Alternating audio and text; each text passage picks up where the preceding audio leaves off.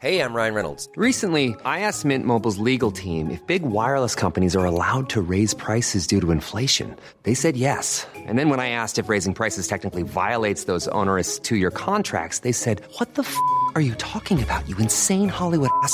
So to recap, we're cutting the price of Mint Unlimited from $30 a month to just $15 a month. Give it a try at mintmobile.com slash switch. $45 upfront for three months plus taxes and fees. Promo rate for new customers for limited time. Unlimited more than 40 gigabytes per month. Slows. Full terms at mintmobile.com.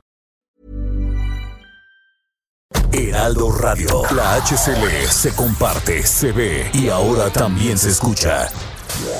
Inicia las noticias de la tarde con Jesús Martín Mendoza en Heraldo Radio.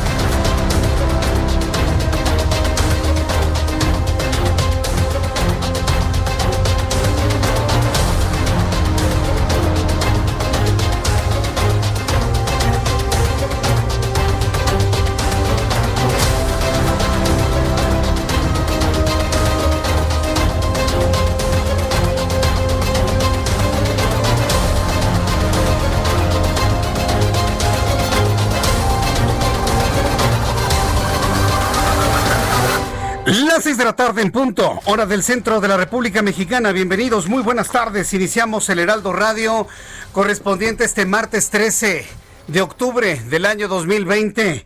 Súbale el volumen a su radio. Le saluda Jesús Martín Mendoza, transmitiendo en vivo y en directo desde la capital del país a toda la República Mexicana.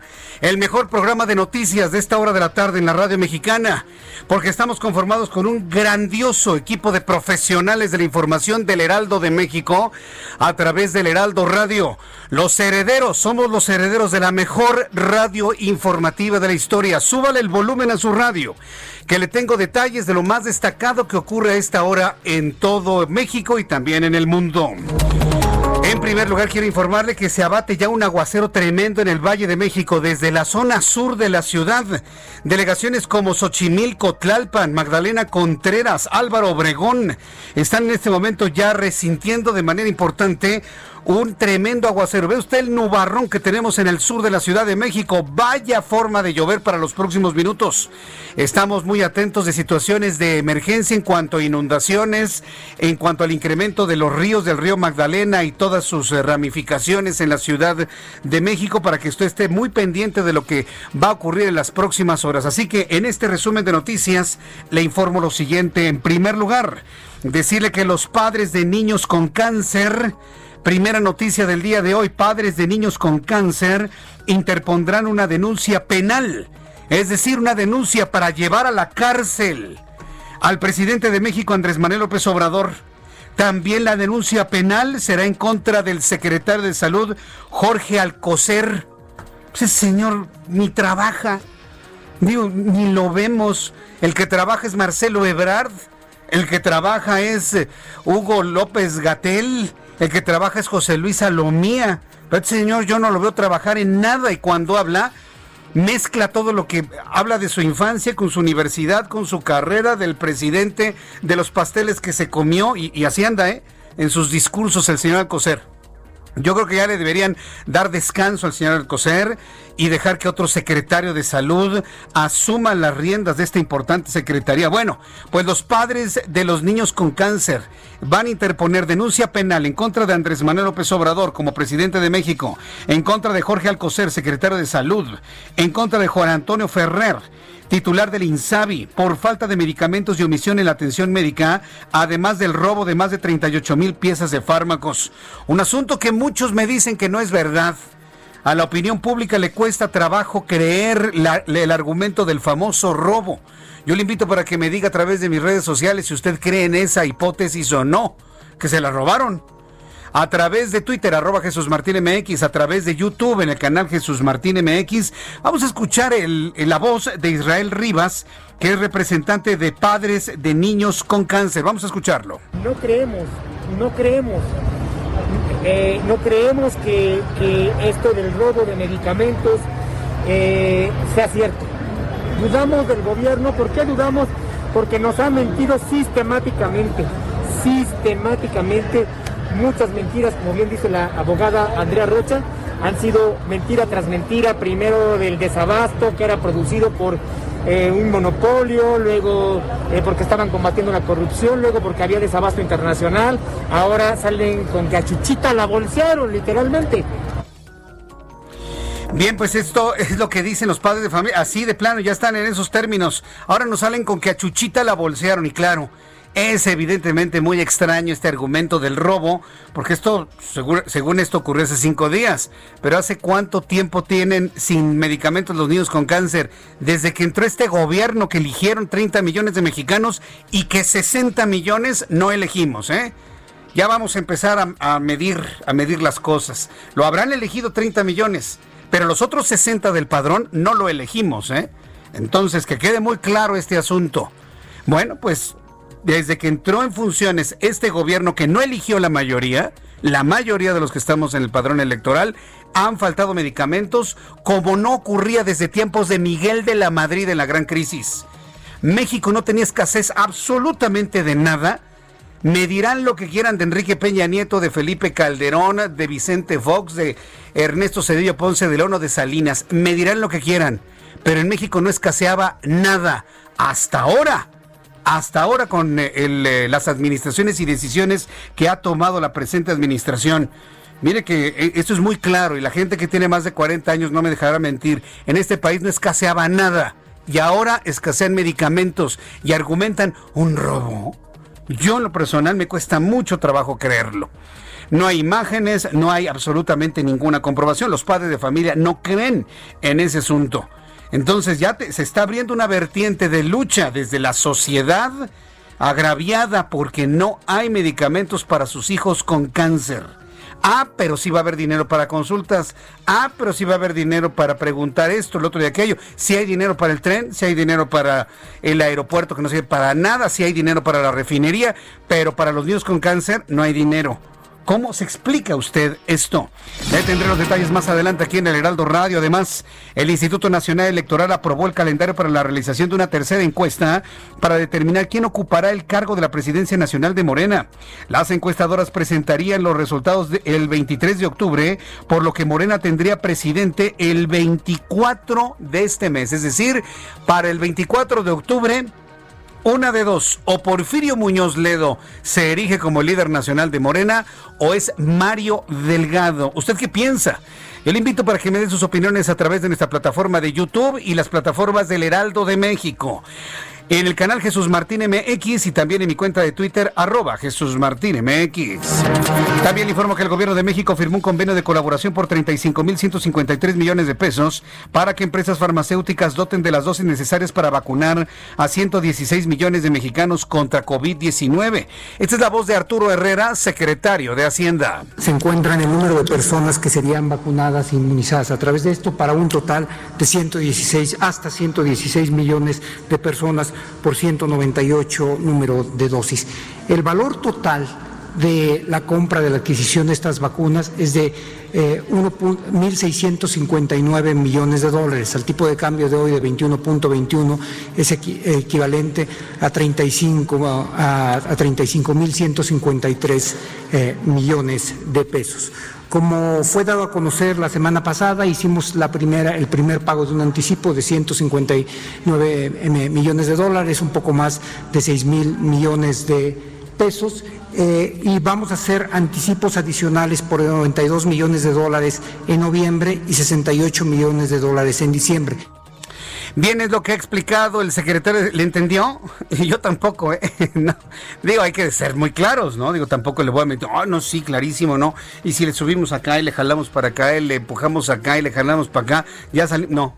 ¿Usted le entendió? Yo tampoco.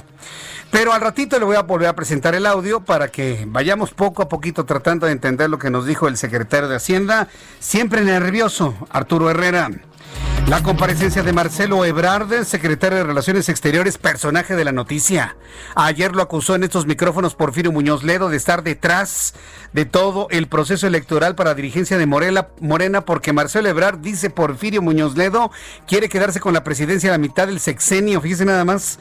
Entonces, Personaje de la noticia Marcelo Ebrard que no pudo rendir su comparecencia debido a que inconformes que se manifestaron afuera del Senado de la República impidieron el acceso. Los manifestantes protestaban en contra de la desaparición de los fideicomisos. La suspensión fue informada por el senador Ricardo Monreal a través de sus plataformas de redes sociales. El titular de la Secretaría de Seguridad Ciudadana en la Ciudad de México, Omar García Harfuch, informó que un trabajador conjunto con la Unidad de Inteligencia Financiera se congelaron más de mil cuentas bancarias ligadas al crimen organizado en la capital de la República. Esto informó el jefe de la policía. Más adelante le voy a tener los detalles de lo que comentó el propio jefe de la policía capitalina. Además, el Fondo Monetario Internacional prevé que este año 2020 la economía mexicana caiga en un 9%, aunque también estima que para 2021 México tendrá un crecimiento económico de 3.5. Es decir, la economía se va a derrumbar un 9.5% del Producto Interno Bruto. Y desde ese fondo, desde ese fondo va a crecer 3.5 para 2021, muy lejano a los niveles de crecimiento que teníamos en 2019. Para que usted me lo entienda, imagínense que la economía se va a un agujero profundo y el fondo de ese agujero es 10% de pérdida del Producto Interno Bruto. Bueno, desde ese fondo para el año que entra crecería 3.5, apenitas para arriba. Es decir, seguiríamos todavía en números completamente negativos en cuanto a la productividad del Producto Interno Bruto. La farmacéutica estadounidense Eli Lilly anunció la suspensión de un ensayo clínico de su tratamiento experimental con anticuerpos contra COVID-19 por razones de seguridad no especificados. Habían reportado una reacción extraña o inexplicable, ese fue el término que utilizaron, inexplicable, ocurrida en uno de los pacientes que se mostraron voluntarios para esa vacuna. En las noticias de los deportes, la selección mexicana de fútbol empató dos goles contra dos con su similar de Argelia en el segundo juego de la fecha FIFA. Además, reportan sereno a Cristiano Ronaldo tras darse a conocer su positivo de COVID-19. Es una vergüenza. A las 2 de la tarde con 30 minutos me tocó con Daniel López Casarín anunciar el primer gol de la selección de México contra Argelia. Cuando usted anota el primer gol, pues ya tiene todas las de... Ah, no, pero se confían, confiadotes. Confiadotes y terminaron empatados a dos goles. Lo bueno es que hubo cuatro golas. Y bueno, pues eso le dio, aunque sea un poquito de sabor, a uno de los partidos más aburridos que hemos visto de la selección en los últimos tiempos. Ya son las 6 de la tarde con 11 minutos, tiempo del centro de la República Mexicana. Vamos con nuestros compañeros corresponsales en la República Mexicana. Nuestros periodistas que nos informan lo que sucede, por ejemplo, en Oaxaca. Karina García, ¿qué información nos tienes? Karina, adelante. Gracias Jesús Martín. Informarte que Jorge Martínez Gracida, el niño de 12 años, quien utilizó sus ahorros para la elaboración de caretas, los cuales donó a hospitales de Oaxaca, fue nominado junto con su hermana Georgina, así como a Leida Ruiz Sosa, al Premio Internacional de la Paz Infantil 2020. Este reconocimiento es otorgado desde hace 16 años por la Fundación Kids Life, organización internacional de ayuda y defensa de los niños, por lo que estos tres oaxaqueños podrían ser los primeros en darle este galardón a México. Jorge invirtió sus ahorros para la producción de mascarillas de acetato que donó a médicos y hospitales cuando la pandemia de la COVID-19 dejaba sus primeros infectados y víctimas mortales en la entidad. Georgina, su hermana, fue nominada al premio por su labor en el ámbito educativo, mientras que Aleida Ruiz Sosa, bailarina oaxaqueña de 14 años, fue postulada por la Comisión Interamericana de Derechos Humanos por el Desarrollo de las Américas en la materia de igualdad de género por su labor en favor de las mujeres privadas de su libertad en el reclusorio de San Ives La Colula. Los, los finalistas serán anunciados en los últimos días de este mes y el 13 de noviembre se dará a conocer el ganador mediante una ceremonia en línea. Es el reporte que tengo. Muchas gracias por la información, Karina. Buenas tardes. Vamos directamente hasta San Luis Potosí con José Alemán. Adelante, José. Jesús Martín, muy buenas tardes. Qué gusto saludarte a ti y al auditorio para informarles que hoy justamente se cumplen. Bueno. Estamos al aire, estamos al aire. Adelante, te escuchamos con toda claridad. Te comentaba que hoy justamente se, cubre, se cumplen siete meses del inicio de la pandemia aquí en San Luis Potosí y la Secretaría de Salud conocer que en este lapso de tiempo se registró el primer caso de un paciente que, que cursó las ambas epidemias, la de eh, SARS-CoV-2 y la del H1N1, la influenza. Se trató de un, en realidad son dos pacientes, pero uno de ellos alcanzó a sobrevivir, el otro no sobrevivió y es uno de los decesos. Esto lo dio a conocer hoy el director estatal de salud pública de la Secretaría de Salud, Miguel Ángel Lutzou Hernández. Alertó que en San Luis Potosí estamos por iniciar ya la temporada de influenza 2020-2021 y podrían presentarse más casos similares, por lo que van a acrecentar, a incentivar la campaña de vacunación de influenza. Adiós. Correcto, gracias por la información, José Alemán. Buenas tardes. Hasta luego, buenas tardes. Eh, al ratito vamos a platicar usted y yo más sobre esta noticia en Oaxaca, a la que nos comentó Karina García. Un niño que utiliza sus ahorros, porque hay niños ahorradores, para hacer caretas y podría llevarse el premio internacional de los niños y la paz. No, no, no, maravilloso. Es una historia extraordinaria que puede generar una gran eh, inspiración en muchas personas. Vamos con nuestro compañero Carlos Navarro, reportero del Heraldo de México. Taxistas que se movilizaron ayer se resisten al cambio ante acusa Claudia Sheinbaum, jefa de gobierno de la Ciudad de México. Adelante, Carlos Navarro. Buenas tardes, Jesús Martín. Te saludo con gusto a ti, al auditorio. Bien, los taxistas que se movilizaron ayer en la Ciudad de México son encabezados por aquellos líderes que se resisten a un cambio en los esquemas opacos y corruptos que había anteriormente en la Secretaría de Movilidad. Así lo afirmó la jefa de gobierno Claudia Sheinbaum, quien explicó que solo participó el 0.14% del universo de este sector. Escuchemos. Sí es importante decir que de la Ciudad de México participaron alrededor de 200 taxis, de los 141 mil concesiones de taxis que hay en la Ciudad de México, y que eh, pues también son resistencias de muchos cambios que se han estado haciendo.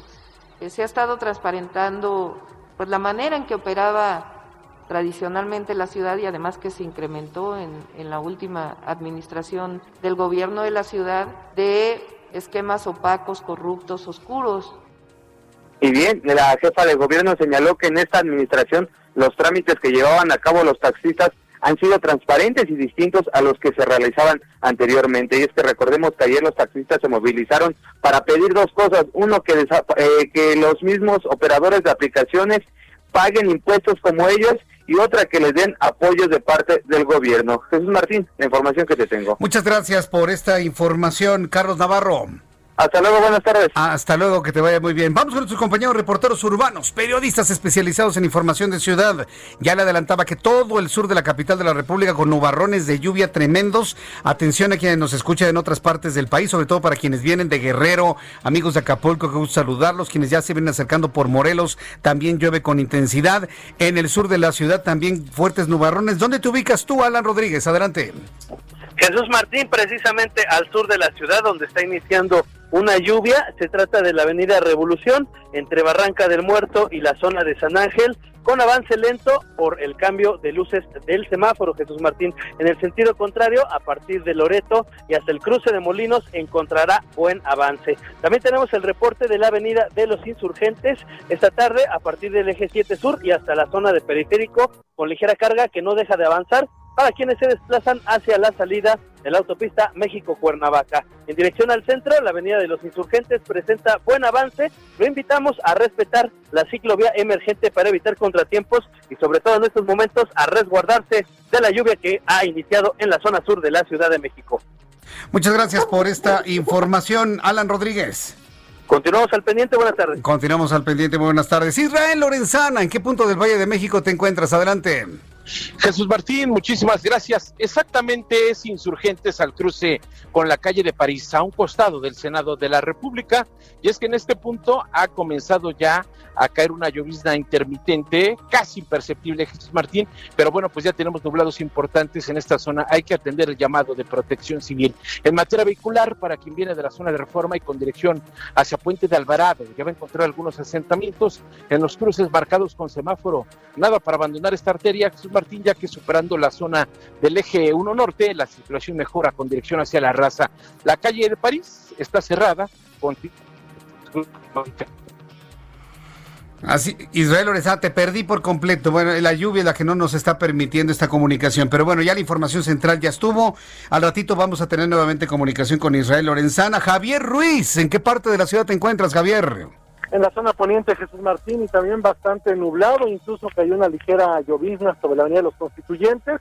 hay que manejar con precaución. Tenemos ya un poco de avance complicado, al menos para quien transita en esta arteria, dejando atrás el anillo periférico y esto en dirección hacia la zona del circuito interior. El sentido opuesto también con algunos eh, rezagos, así que hay que tomarlo en cuenta y manejar con bastante precaución. En lo que corresponde al circuito interior, también ya con circulación lenta, una vez que se deja atrás la zona de la avenida Chapultepec, y esto en dirección hacia la avenida Marina Nacional, más adelante para llegar hacia los ejes 1 y 2 norte. El sentido opuesto también con contratiempos, principalmente ya en la incorporación hacia la avenida Revolución y finalmente mencionar que el periférico ya también presenta carga vehicular intensa, al menos de la zona del Paseo de la Reforma y esto en dirección hacia la avenida Lomas Verde. De momento, Jesús Martín, el reporte que tenemos. Muchas gracias por esta información, Javier Ruiz. Estamos atentos, hasta luego. Javier Ruiz desde el poniente de la Ciudad de México. Son las 6 de la tarde con 10 y con 20 minutos hora del centro de la República Mexicana.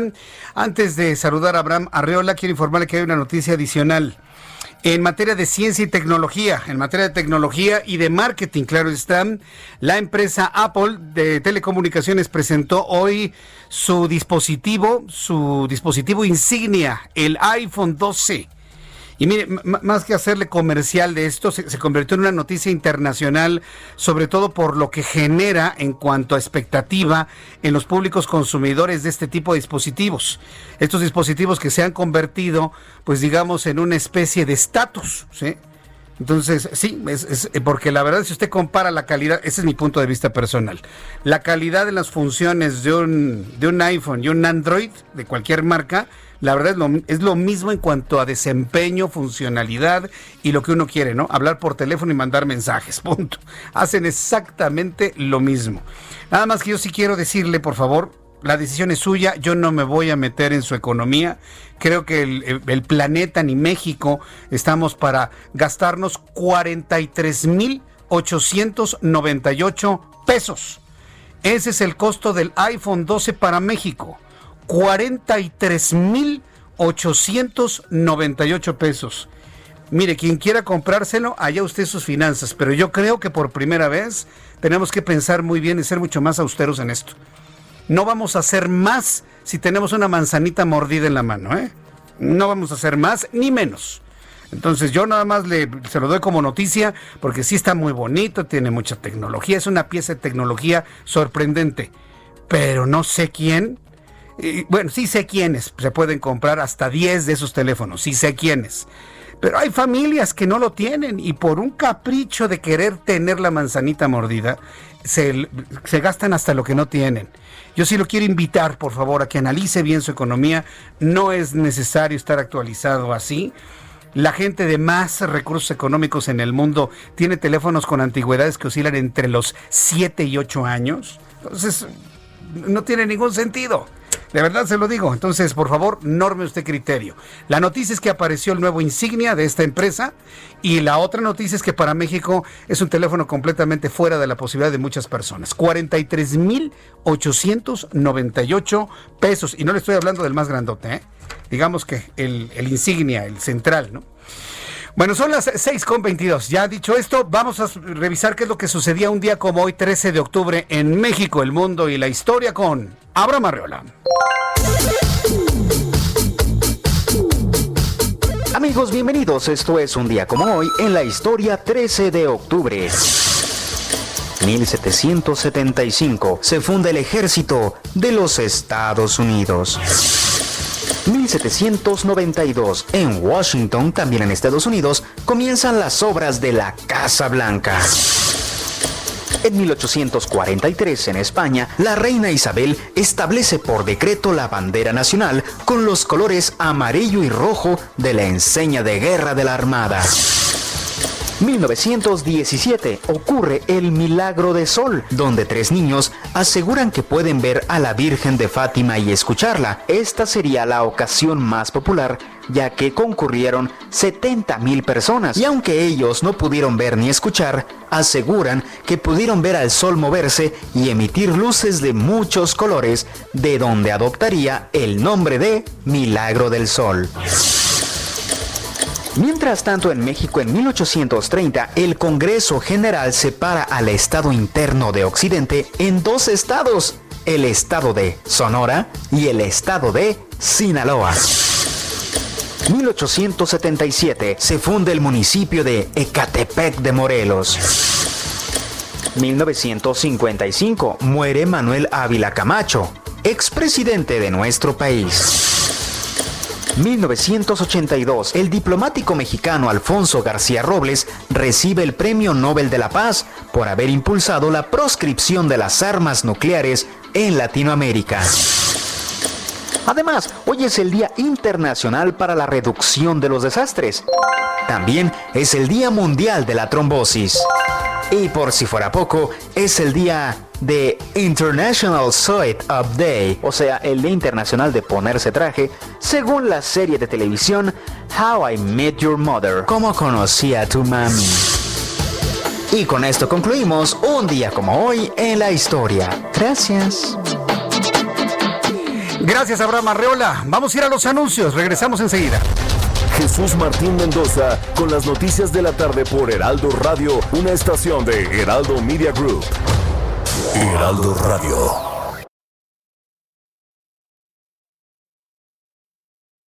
Heraldo Radio.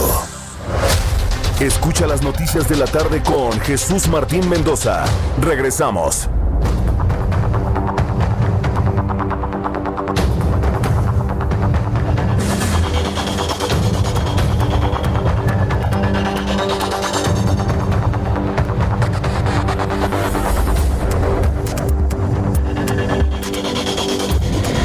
Seis y media, las seis de la tarde con 30 minutos hora del centro de la República Mexicana.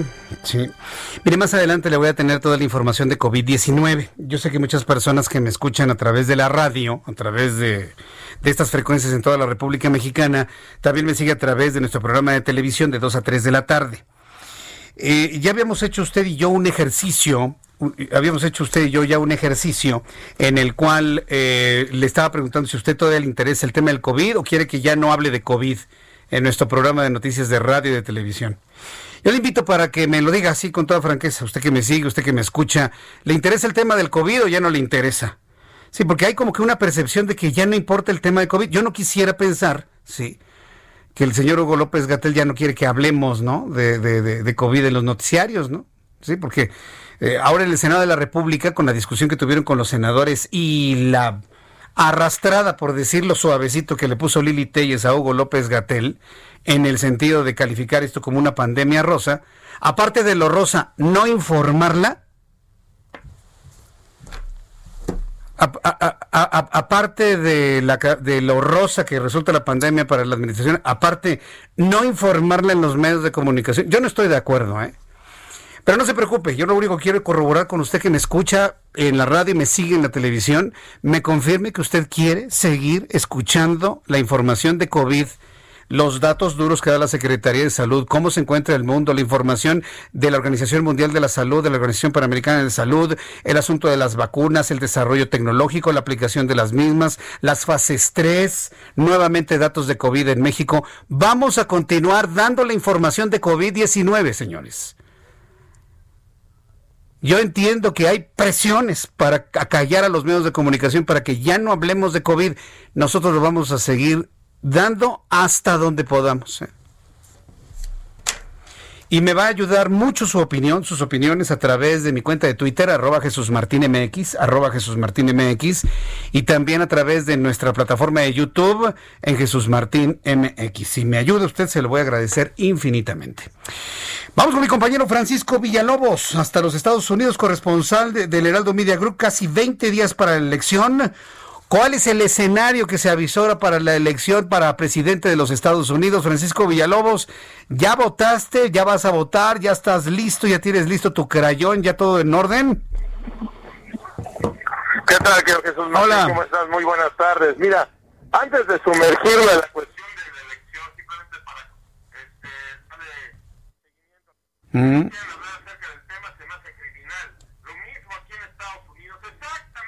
misma tutela, la misma seguimiento de, este, de lo que hace el gobierno de México, de querer tapar el sol con un dedo, aunque su presidente ya fue infectado del COVID-19. Donald Trump quiere seguir con un mundo, con una vida, con una cuestión de que de que no existe el COVID-19, lo vimos ayer en sus campañas que tuvo allá en Florida, cero, cero distancia, cero cubrebocas, y luego ese señor que está este volando alto con esteroides y químicos experimentales que le salvaron la vida, que ya se siente Superman, se siente inmune, minimizando todavía la situación del COVID-19, minimizando el uso del cubrebocas, eh, pues francamente, o sea, es increíble la lucha y digamos esta esta pelea que tienen contra la ciencia. Y precisamente por eso, Jesús Martín, eh, afortunadamente creo que habemos más que creemos en la ciencia, habemos más que creemos en los doctores eh, y se está reflejando ahorita el día de hoy que fue el primer día de voto anticipado en Texas, donde hay filas hasta en los condados más rurales, donde es territorio Trump, ojo, este, ojo, ¿eh?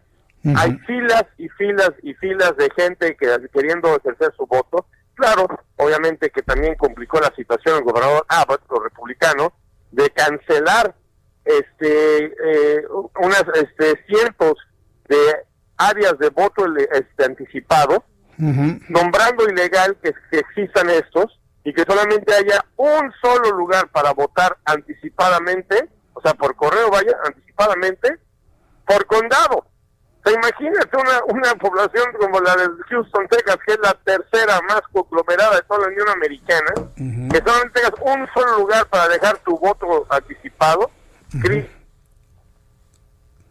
este, las, las cortes este, ya saturadas por jueces conservadores por parte de esa administración, que es lo único que ha hecho bien y bastante bien los últimos tres años, ratifica esta decisión de, de Greg Abbott de solamente permitir un lugar para cerrar este para permitir el voto anticipado en Texas, un solo por condado vaya, este, y además el Partido Republicano desesperado, Jesús Martín, de que sabe perfectamente bien que si la gente sale a votar, 8 de 10 personas que salen a votar anticipadamente van a votar por el candidato demócrata por los demócratas, también quieren prohibir de manera inexplicable las votaciones drive-thru, así tipo de autoservicio, iban a implementar en Dallas, en San Antonio, en, en el condado de Harris, en Houston, para evitar el contagio, para evitar que la gente se tenga que salir del carro. O sea, imagínate, votar adentro de tu carro para evitar que se contagie la gente.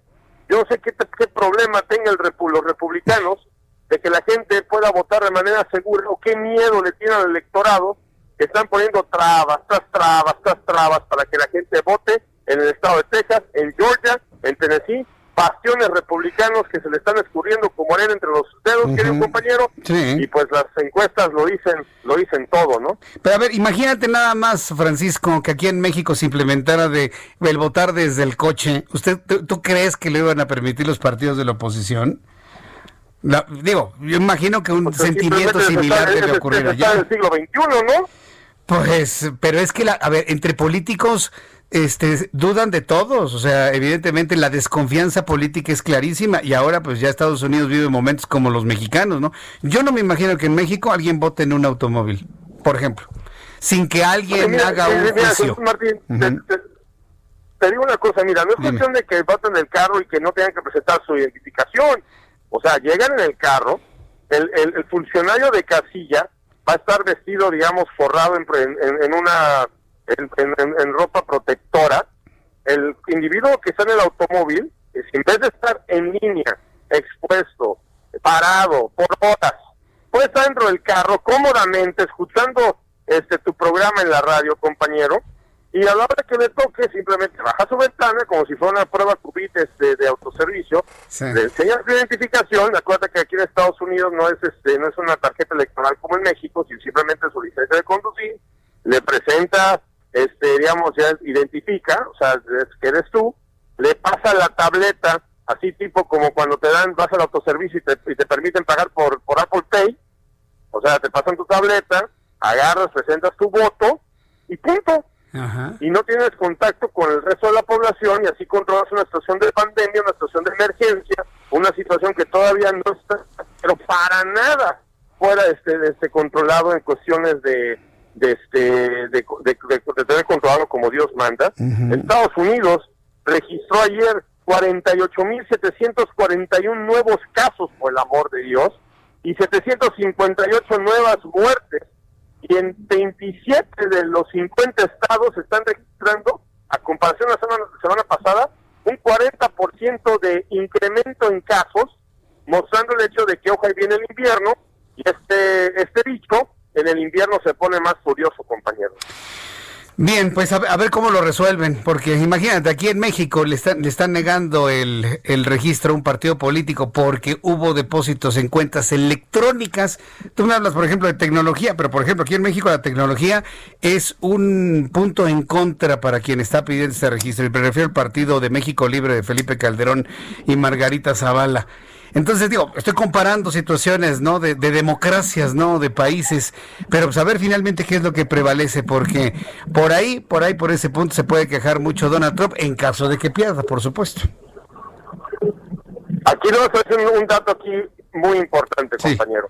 El año pasado, bueno, pero hace cuatro años, en 2016, este, simplemente a comparación de las mujeres, simplemente las mujeres, con que salgan en vez de que tengan el 9% a favor de los demócratas, que es lo que votaron el año pasado, pero que suban, vamos a suponer, así como dicen las encuestas, y yéndome así muy, pero muy, muy conservador, del 9% a favor de los demócratas, que suba un 10% al 19%, Joe Biden se lleva a Florida, Georgia, Carolina del Norte, Virginia, Pensilvania, Michigan, Wisconsin, Minnesota, 350 votos electorales y le quita la presidencia de los Estados Unidos al señor.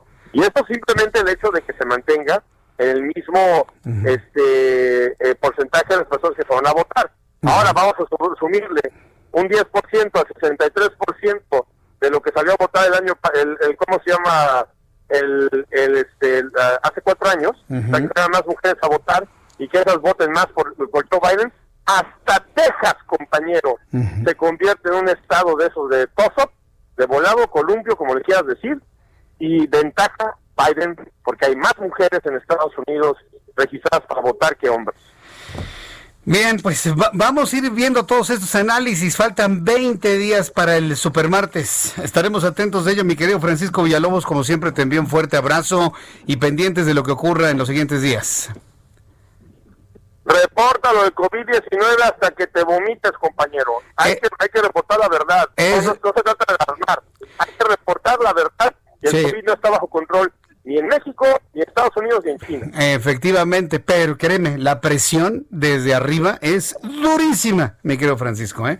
Pero lo seguiremos haciendo hasta donde tope. Muchas gracias por el consejo, mi hermano. Que te vaya muy bien. Abrazo solidario, compañero. Abrazo, solidario. Acuérdate que hay dos personas en este mundo las personas que tienen COVID y las personas que le van a dar COVID algún momento, tarde o temprano en su vida, tristemente, hasta que llegue la vacuna. Un abrazo, compañero. Un abrazo, que te vaya muy bien, hasta luego. dramático lo que nos dice Francisco Villalobos, ¿no? Solamente hay dos tipos de seres humanos en el mundo, los que tienen COVID y a los que les va a dar. Bueno, tres, y a los que ya les dio, ¿no? Pues sí a los que ya les dio. Tenga mucho cuidado, por favor no se confíe, las calles están abarrotadas de gente. Use el cubrebocas, pero tampoco es una patente para que no le, no le dé el COVID. Le puede dar COVID con todo y cubrebocas. Si usted se está exponiendo... ¿Se acuerda lo que nos platicó Alejandro Macías? ¿Se acuerda lo que nos platicó Alejandro Macías? Que todo depende de la carga viral que usted respire. O sea, puede estar usted cerca de una persona que tiene COVID y a lo mejor respire usted 100 virus. Pero si está frente a 10 personas que tienen COVID y se respira 100 y luego se respiró acá 1000 y acá se respiró 10.000 y acá se respiró otros 500, entonces tiene usted una carga viral de 100.000 o 200.000 virus que entonces sí lo enferman. ¿Sí? Es acumulativo. Yo no sabía eso. Yo pensaba que con un solo virus ya la cosa había... No, tiene que ver con las cargas virales que uno, a las cuales uno está expuesto. ¿Y en dónde está más expuesto a cargas virales? En el transporte público, en la calle, en los mercados, en los centros de recreo. No se confíe, por favor. No se confíe. Pero bueno, pues, eh, eh, aquí mucha culpa ya la tiene la sociedad. Yo veo como la sociedad no le importa. Es más, eh, compartir, hice un retweet de un mensaje en Twitter que vi de una persona que decía, ¿cómo es posible que la gente ya está como si nada, como si ya se les olvidara? Hoy platiqué con el doctor Roberto Sánchez del ABC, también sorprendió de que la gente, ya es la gente la que de plano ya dice, yo no quiero saber nada y está haciendo su vida completamente normal. Los, los restaurantes están respetando el 30-40%. No, no lo están respetando, están llenos al 100%. Y estamos ya en una ignominia completa del COVID-19. ¿Y sabe qué? Al ratito lo vamos a estar lamentando. Al ratito lo vamos a estar lamentando porque efectivamente coincido con Lili Telles, esto no es una pandemia de color rosa. El peligro no ha pasado, seguimos en momentos más graves que cuando empezó el confinamiento, pero pues allá usted. Cada quien también es responsable de lo que hace. Son las 6.44. Las 6.44 horas del centro de la República Mexicana. Más noticias aquí en el Heraldo Radio. Y padres de niños con cáncer denunciarán penalmente al presidente de la República y a su secretario de salud, así como al titular de INSABI. Ya desesperados los padres de familia y sobre todo incrédulos de la versión esta de un robo de medicamentos. Yo no, a mí me cuesta trabajo creerlo. ¿eh? A mí la verdad me cuesta mucho trabajo creer eso del robo. A ver, ¿por qué no se roban una maquinaria del tren Maya? A ver, ¿por qué no se, no se roban este, la varilla del aeropuerto? A ver, pues, sí, digo, ¿o por qué no se roban una turbina ahí de, de la refinería de Dos Bocas? Eso sí, está inundada, ¿no? Tiene más agua la refinería de Dos Bocas que el lago de Texcoco. Así con eso se lo pongo. Nada más que hay una gran diferencia, que el aeropuerto que está en Texcoco lo diseñó el señor Norman, que él sabe hacer aeropuertos sobre el mar. Y la refinería de Dos Bocas, pues vaya usted a saber de quién es el diseño. Es una gran diferencia. Entonces, eh, ahí sí no se roba nada. Ahí sí no se, no, ahí sí no se roba nada. Donde se roban es con los, el medicamento de los niños con cáncer. A mí me cuesta mucho trabajo creerlo. Y los padres de familia no lo creen, por supuesto que no lo creen. Y muchos padres, debo decirles, decepcionados. Decepcionados porque pues muchos de ellos pensaron que esta era la buena para el país que en el 2018 iban a votar, ahora sí por quién. Iba a ser un cambio significativo, singular en el país. Hay mucha decepción en México, mucha, mucha, muchas personas. Y mire, no se sienta mal. Si usted me escucha y lo que le estoy diciendo le corroe por dentro porque no quiere aceptar que se equivocó, mire, no se preocupe. No se preocupe, que, este sea un espacio de catarsis, ya se lo había dicho en días anteriores. Escríbame, dígame, desahógese. Se vale cambiar de opinión, se vale arrepentirse. Lo que tenemos que hacer es todos juntos, los que nunca creímos en esto y quienes están repitiendo, juntos ir hacia una opción de reconstrucción del país. Eso es lo que tenemos que hacer. Visualizar un periodo de reconstrucción de muchas cosas que han quedado destruidas. Y una de las cosas de las cuales, se lo voy a decir, se enorgullecía México con toda la saturación de hospitales, eran los buenos sistemas de salud, los oportunos sistemas de salud y los cercos sanitarios en México. Acuérdese, no me diga que no, muchas veces conocimos de reconocimientos internacionales por cercos sanitarios, atención médica, programas de vacunación. Han venido de países del primer mundo a México, bueno, venían antes, hoy ya no. Venían para conocer la experiencia mexicana en materia de vacunación logramos erradicar enfermedades de este país. Para que hoy venga un tipo para decir que todos los que hicieron eso eran una bola de corruptos, no, yo no le voy a creer. Yo no puedo condenar de esa manera así el pasado, sobre todo cuando hemos sido testigos noticiosos de los últimos 30 años de historia noticiosa. Definitivamente no. Y ahora nos resulta que ya no hay medicamentos para los niños con cáncer. No teníamos semejante escasez desde la crisis económica de la década de los 80 con Miguel de la Madrid. No teníamos ese tipo de escasez desde los 80. Para los más chavos que me escuchen, pregúntenle a sus papás y a sus abuelos cómo era la escasez de todo en los 80. Entre 1982 y 1988. Pregúntenles a sus papás y a sus abuelos, de verdad. Es un buen ejercicio. Eh, en, un ratito más le tengo todos los detalles de cómo va, van a cruzar precisamente esas denuncias en contra del presidente, del secretario de Salud y también del titular de INSABI.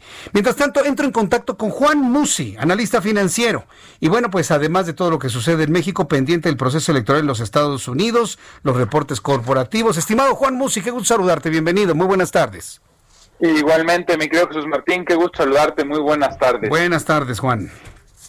Oye, pues sí, hay, hay mucha información que comentar. Fíjate que hoy fue un día muy nutrido. Eh, empiezo por comentarte que hoy fue el evento este anual que siempre hace Apple. Fíjate que si mal no tengo la memoria, Apple generalmente este lanzamiento de nuevos productos y sobre todo el emblemático iPhone lo hace en septiembre, pero pues ahora con la pandemia, este, todo todo calendario se modificó, ¿no? Este, no solo en los eventos deportivos y demás, pero eh, entiendo que este evento eh, que se realiza hoy típicamente se lanza en septiembre. Y bueno, ¿por qué es importante? Pues porque Apple es sin duda hoy la empresa que más pesa en el mercado, es una empresa eh, pues que ha crecido de manera impresionante y muchas veces el comportamiento, la propia eh, acción de Apple puede influir para mover Dow Jones, eh, Nasdaq y, bueno, incluso me atrevo a decirte que hasta el Standard Poor's 500 en donde hay 500 empresas. Entonces, el peso específico de Apple hace que un evento como este sea de la mayor relevancia posible porque basado en las innovaciones, mejoras tecnológicas, etcétera, que tiene este nuevo iPhone, pues ya los inversionistas están pensando si es una buena idea o no transacción de cara al siguiente reporte una vez que se empiecen a desplazar unidades. ¿Qué tiene de novedoso? Pues además de todo mejorado, pantalla, cámara, procesador, etcétera, pues que este ya corre sobre la plataforma de, 5G, ¿no? Entonces, este, pues esto evidentemente hace que eh, sea muy atractivo por la misma velocidad, sobre todo en la parte de datos y de streaming, que le va a ofrecer a los a los usuarios. También ya, ya, viste cuánto cuesta el insignia, este digo, yo sé que hay gente que puede comprarse hasta 10, mi querido Juan, pero hay, personas que no se pueden comprar ni el iPhone 4 y van se van a endrogar hasta con lo que puedan para poder pagar 43.898 pesos, mi querido Juan. Qué bárbaro, qué bárbaro. No, fíjate que yo sigo con mi iPhone 10S y estoy, estoy bien contento. ¿eh? Tengo dos años y medio con él, quizás hasta un poquito más. Y, y, mira, entiendo, es, es una inversión porque al final todo lo que tienes en el, en el iPhone, eh, eh, en un solo aparato, es, una inversión, pero sí, imagínate que te roban, se te pierde, se te rompe, te quieres morir después de pagar eso, ¿no? Entonces, este, pues sí, sin duda es un objeto de lujo y, y yo creo que una vez que uno hace estas inversiones, pues es, es un capricho y es tirar el dinero, estarlo cambiando, renovando. Eh, con corto plazo. Yo creo que hay que hay que cuidarlos y, y bueno, sí, te expone, a la, delincuencia, te expone a la delincuencia. Más de una persona ha sido asesinada por un teléfono celular en México. Porque aquí, entonces sí, sí está, es, otro tema paralelo, por supuesto, pero no, no queda dejar de comentarlo contigo, porque bueno, esto te, eh, pasa por la economía personal, las finanzas personales de las familias, ¿no? Que eh, emocionados por la tecnología, que es una pieza de tecnología hermosa, pues se van a endrogar y van a pagar lo que no tienen por uno de estos dispositivos, ¿no? Pero bueno. y, como todo, así como hay adictos al, al, al, cigarro, al, alcohol y a las apuestas, pues hay adictos a la tecnología y no les importa, Jesús Martín, es increíble, pero con tal de estar, para mí es un juego perdedor, estar al último grito de la moda o de la tecnología es un juego perdedor porque al final de cuentas es imposible estar al día, imposible, no hay cartera que aguante, ¿no? Bueno, ¿qué más pues, nos tienes, Juan? Te tengo eh, más noticias, te decía que además está el tema de los reportes corporativos de las empresas que cotizan en bolsa, ¿por qué es importante? Porque llevábamos muchas semanas viéndonos en torno a cómo va Trump y Pelosi con la negociación del nuevo paquete de estímulos del COVID y aparentemente cuando estaban cerca de llegar a algo, pues siempre no.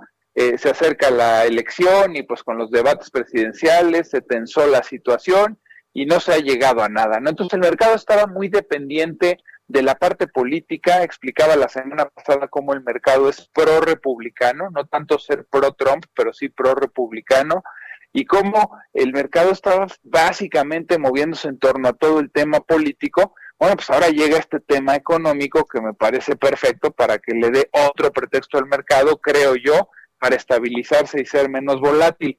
Creo que los reportes en su mayoría empiezan con el pie derecho, van a venir un poco mejor a lo esperado. La economía norteamericana es tan dinámica, que, que, esa ha sido prácticamente la tónica de los reportes corporativos trimestrales. Hay que recordar que se reporta por sectores, financiero, construcción, turístico, aerolíneas, eh, tecnología, etcétera. Pero hoy que empezamos con las eh, financieras, eh, te diría yo que se empieza con el pie derecho y creo que esto puede ayudar a no distraer el mercado, pero sí a que tenga otros fundamentales y otras razones para moverse y no solo el tema Biden y Trump, ¿no?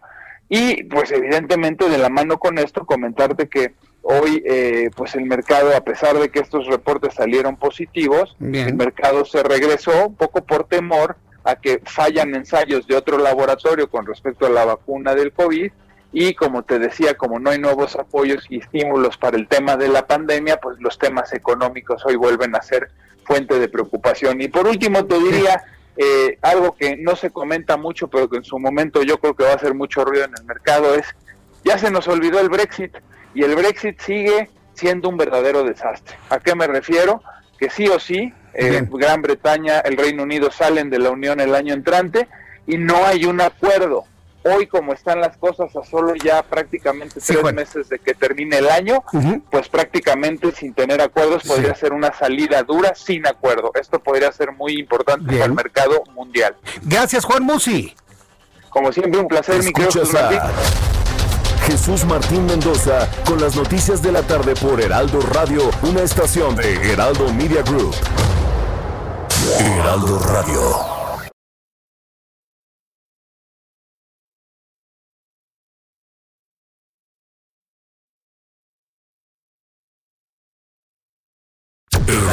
Radio. Escucha las noticias de la tarde con Jesús Martín Mendoza. Regresamos.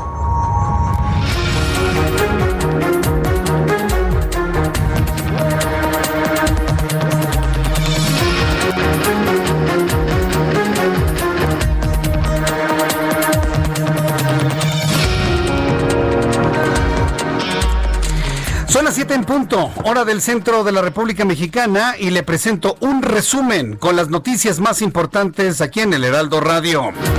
Padres de familia desesperados porque sus hijos no tienen medicamentos contra el cáncer.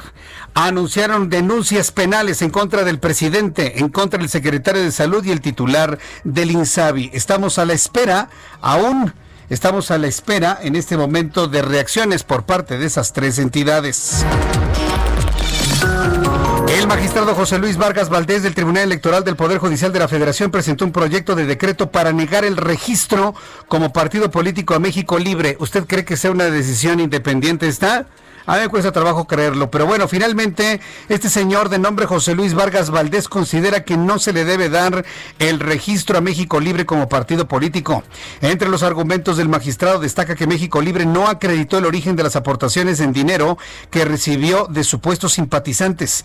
Por su parte, Margarita Zavala, dirigente de la asociación, pidió que las fuerzas políticas de oposición se solidaricen con, sus con su movimiento en caso de que el Tribunal Electoral del Poder Judicial de la Federación niegue el registro como partido político.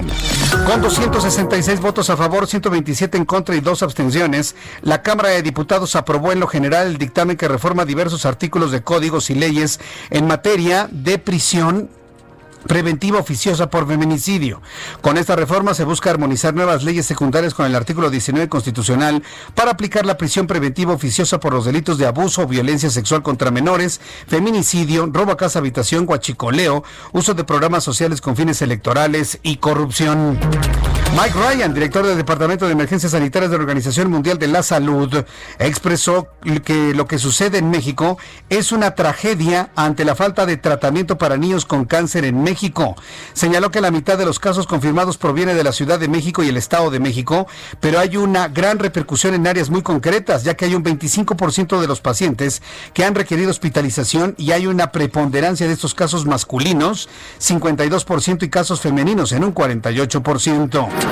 El Fondo Monetario Internacional pronostica en su informe mundial publicado este martes una contracción para México del 9% este año, un pronóstico peor que sus pares en la región de Colombia, Brasil y Chile. México, la segunda economía más grande de América Latina, verá una recuperación moderada el próximo año en comparación con países como Perú y Argentina. La región sufrirá una caída económica del 8.1% este año y se espera que se recupere 3.6% en 2021. Este martes se reportó la primera muerte por infección de COVID. Se trata de una mujer de 89 años, originaria de Países Bajos, una reinfección por COVID, originaria de Países Bajos, quien padecía un cáncer en médula ósea. Son las noticias en resumen. Le invito para que siga con nosotros. Le saluda Jesús Martín Mendoza.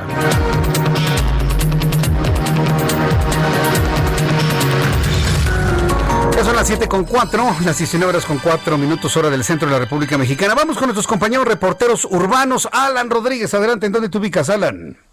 Jesús Martín, muy buenas noches. Continúa la lluvia en la zona sur de la Ciudad de México y tenemos el reporte de vialidad de Periférico Sur entre San Jerónimo y la Picacho Ajusco. Presenta carga que se desplaza lentamente. Esto es tanto en carriles centrales como en las laterales. En el sentido contrario, desde Picacho hasta la zona de Molinos encontrará buen avance. Le recomendamos extremar precaución y no rebasar los límites de velocidad en su camino, porque tenemos pavimento mojado. En Calzada de Tlalpan, a partir de Churubusco y hasta la zona de Periférico, tenemos circulación lenta para quienes se dirigen hacia la caseta de Tlalpan. En el sentido hacia el centro de la Ciudad de México, desde Periférico y hasta la zona de Tasqueña, la circulación mejorará sin embargo, a partir de este punto encontrará avance lento en dirección al centro de la Ciudad de México. Es el reporte que tenemos en este momento, Jesús Martín. Muchas, muchas gracias por la información, Alan Rodríguez. Estamos al pendiente, buenas noches. hasta luego, muy buenas noches. Voy con mi compañero Israel Lorenzana. Adelante, Israel. Jesús Martín, pues vaya forma de llover en estos momentos aquí sobre el Paseo de la Reforma, la Avenida de los Insurgentes, también la calle de Sullivan, así que hay que manejar con mucho cuidado, está mojado el pavimento, se torna peligroso para los automovilistas que vienen de la zona de la Estela de Luz a través del Paseo de la Reforma y con dirección hacia Bucareli. Asentamientos habituales de la hora, esto en los cruces marcados con semáforo. Si requieren alternativa, Avenida Chapultepec puede ser una buena opción para nuestros amigos que van con dirección hacia el ex central Lázaro Cárdenas o los que siguen su marcha con dirección hacia Congreso de la Unión. El sentido opuesto a través de Reforma, la circulación fluye a buena velocidad. Te reitero, hay que manejar con mucho cuidado. Está lloviendo fuerte aquí en el perímetro del centro histórico. Jesús Martín, la información que te tengo. Muchas gracias por la información, Israel Lorenzana. Hasta luego. Hasta luego, que te ve muy bien. Javier Ruiz nos tiene más información en el Valle de México. ¿Dónde te ubicas, Javier?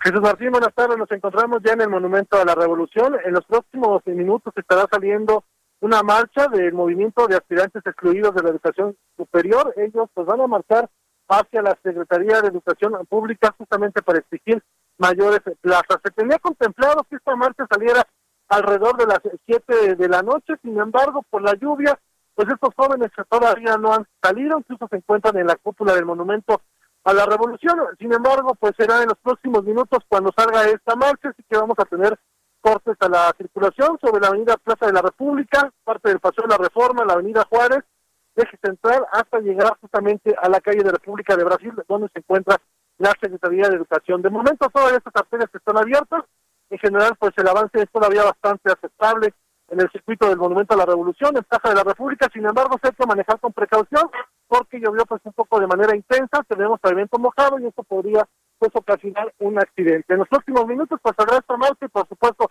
estaremos dando mucho más detalles. De momento, Jesús Martín, el reporte que tenemos. Muchas gracias por la información, Javier Ruiz. Estamos atentos, buenas tardes. Hasta luego, que te vea muy, muy buenas tardes. Ya son las 7.6, las 7.6. En unos instantes voy a conversar con Margarita Zavala. En unos instantes más, espero tener comunicación con Margarita Zavala en unos instantes más. Ya le informé hace unos instantes aquí en el Heraldo Radio que el magistrado José Luis Vargas Valdés del Tribunal Electoral del Poder Judicial de la Federación, le digo, la presión es muy dura, ¿eh? la, la presión es durísima, durísima. Sí, pero pues este, lo que tenemos que hacer lo que tenemos que hacer en México, ¿sí? Es sacar fortaleza de donde sea y defender las cosas. Y si hay magistrados que no están de acuerdo con el proyecto, díganlo. Si hay ministros de la Suprema Corte que ven inconstitucionalidades, bueno, pues que las digan. Que están presionando para que dejemos de hablar del COVID en los medios de comunicación, no lo permitamos. Es libertad de expresión. Es libertad de expresión. Y una de las grandes, de las grandes cosas que podemos tener en este país es tener la libertad de decir con argumentos lo que es necesario para este país. Así de simple, así de sencillo. Entonces, usted exija, pida a quienes le damos información, la información que usted quiere saber. Y si quiere saber de COVID, de COVID sabrá. Que lo que sucedió en el Senado, lo sabrá, por supuesto. Y créame que yo en lo personal siempre he estado mucho, mucho en la idea de, no quitarle el tiempo con, tonterías, necedades y cosas que no, no trascienden y no valen la pena. Y créeme que en ese sentido soy muy, muy insistente en ello. En la línea telefónica, Margarita Zavala, súbale el volumen a su radio. Estimada Margarita, bienvenida, gracias, buenas tardes. Buenas tardes, un saludo también a tu público y especialmente a quienes están en México Libre. Pues saludos a todos nuestros amigos en México Libre que nos están precisamente pues preguntando qué pasó. Acabo de informar que José Luis Vargas Valdés, magistrado del Tribunal Electoral, ha presentado un proyecto de decreto negando el registro como partido político a México Libre. Todavía falta que otros magistrados apoyen esto, lo voten a favor o en contra, pero vaya, no han sido momentos nada sencillos. ¿Y dónde atribuye Margarita Zavala que está esta presión para negarle el registro a México Libre como partido político? Pero por un lado sí decirles que nosotros cumplimos todos los requisitos de la Constitución y la de, la ley y así fue incluso reconocido por la autoridad, ya sí lo reconocen y lo saben, eh, lo saben muy bien.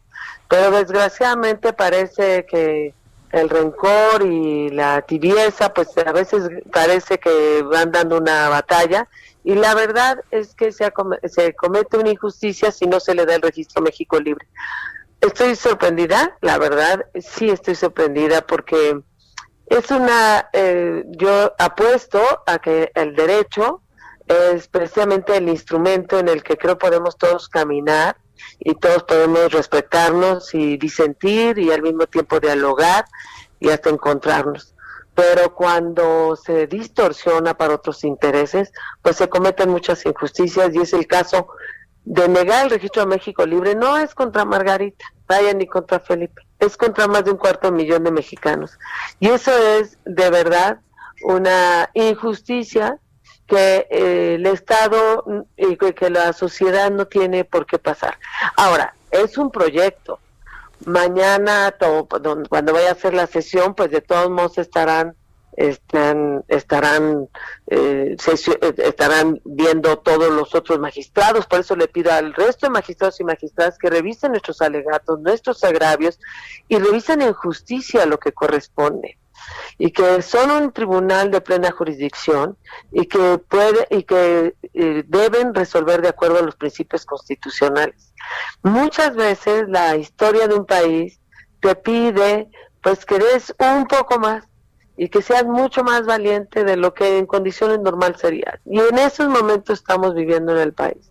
Entonces yo les eh, pido a magistrados y magistradas, con la misma buena fe con la que nos presentamos, a darles a conocer nuestros alegatos, que de verdad yo creo que pocas veces han oído unos alegatos tan bien presentados, un razonamiento jurídico en donde las voces autorizadas en materia electoral, que no tienen nada que ver con México Libre, están señalando la injusticia y que eso lo saben los propios el, propio INE e incluso en su informe circunstanciado contraviene lo que a lo mejor está diciendo la resolución. Digo, es posible que la resolución, porque la acaba de sacar, entonces a ver si que ni usted ni nosotros le hemos pedido leer completa, pero no tengo duda que se está violentando la justicia.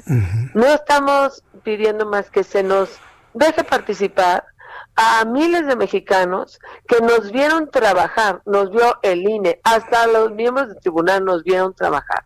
Y saben muy bien que tenemos en justicia el, el registro de México Libre. A eso apelo. Al momento en que dijeron que querían estudiar derecho, al momento que aceptaron ser juzgadores y saber que pues a lo mejor había que pagar los costos, pero que siempre hay que mirar al derecho y mirar la justicia porque así lo dicta la conciencia y porque así debe ser en busca de la verdad. Margarita Zavala, usted nos ha hablado de la conciencia, de la fundamentación en los argumentos.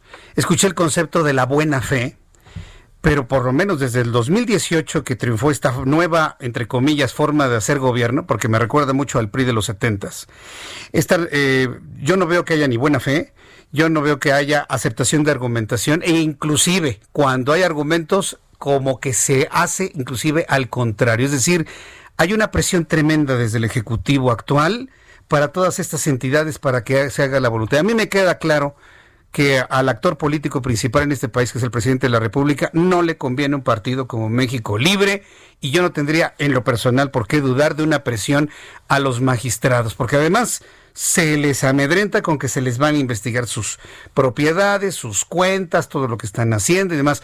Está cooptada este, tipo de instituciones. Con esto que yo le estoy planteando, Margarita, ¿tienen ustedes confianza de que va a haber una respuesta en función de la legalidad, en función de la justicia y en función de la buena fe? yo tengo que esperanzarme en ello. Te voy a decir por qué, porque si hace un acto de conciencia los magistrados, las magistradas, sí sabrán que hay momentos en que se les pide mucho más valentía y que la tibieza no puede ser lo que no lo que conduzca a nuestro país. Ni la ni la tibieza ni el miedo. Entiendo y yo le pido a un presidente ganó ganó por por millones de votos y eso es lo democrático y ganó también el Congreso. Pero que no coopte los poderes que son en sí mismo también balance y contrapeso necesario para el buen tránsito en el país. Somos un cuarto millón de mexicanos, sí, como muchos mexicanos y mexicanas, que pensamos distinto al, presidente y, a, los demás, y que para eso están los casos legales, y para eso están los partidos políticos, y para eso están los derechos fundamentales, y este es un derecho de asociación que a todas luces nos vieron, nos vieron trabajar como ninguna otra organización y que cumplimos todos los requisitos. Y que para eso están también los poderes, para que asuman su independencia, para que asuman su misión, la misión que tienen con respecto al país y con respecto a ellos mismos. Mm. No respecto a intereses personales, sino mucho más trascendentales. Yo de todos modos soy abogada, soy demócrata, tengo que apostar a ello, pero sí pedirle a la sociedad y a las organizaciones, aun cuando no estén de acuerdo con nosotros, deben saber que la negación de los derechos de manera injusta no le conviene a nadie, y menos si es arbitraria, y menos si es desde el poder absoluto. Entonces, eso que puede estar en el ambiente, con o sin intención, pues de todos modos, sé que los magistrados y magistradas pueden llevar a cabo una sesión y sacar adelante un registro que corresponde en justicia.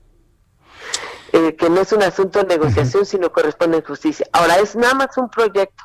Y sé que mañana o cuando hagan la sesión, pues también ha pasado como en las últimas sesiones, que cambian la idea. A lo mejor ven que hay otras organizaciones a las que les dieron eh, su registro. Yo soy en lo particular alguien que deberían de dar eh, los derechos de manera mucho más libre y menos restrictiva.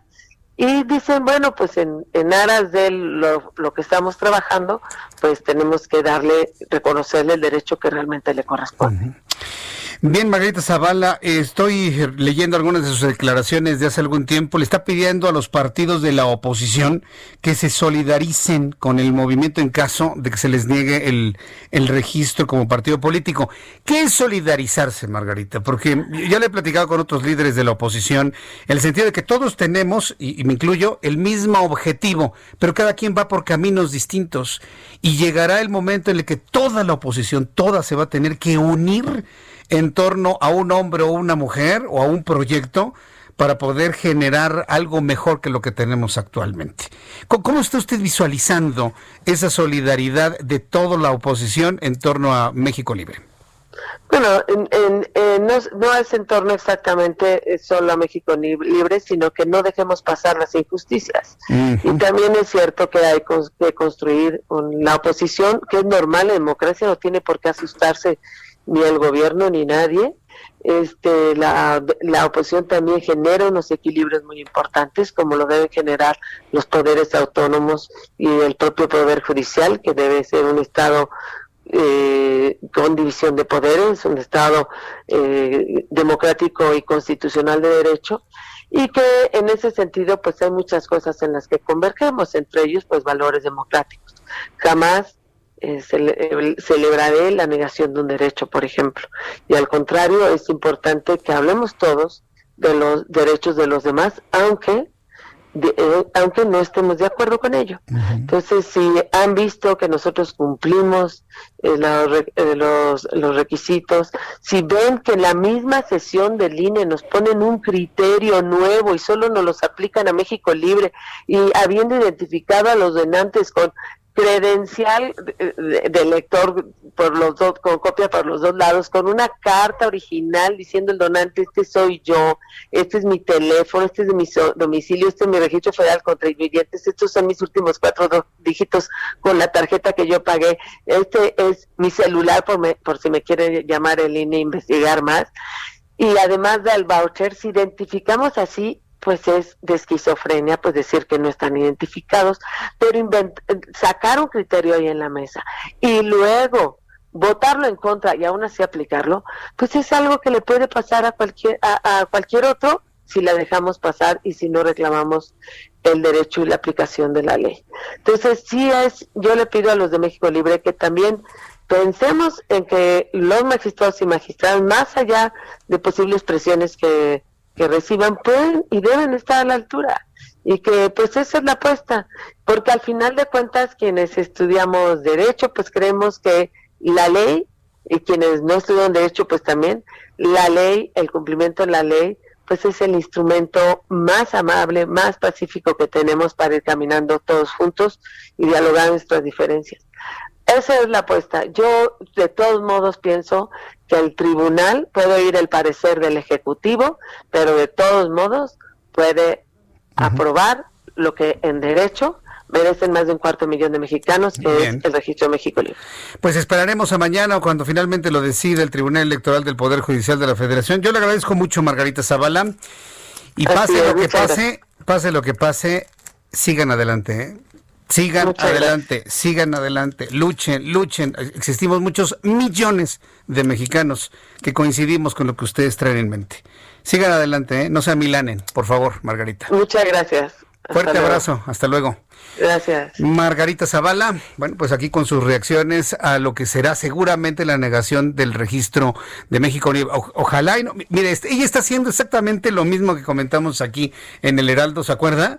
Cuando la Suprema Corte de Justicia de la Nación estaba por definir la constitucionalidad o la inconstitucionalidad de, un, de una encuesta para saber si se juzgan a los presidentes o no.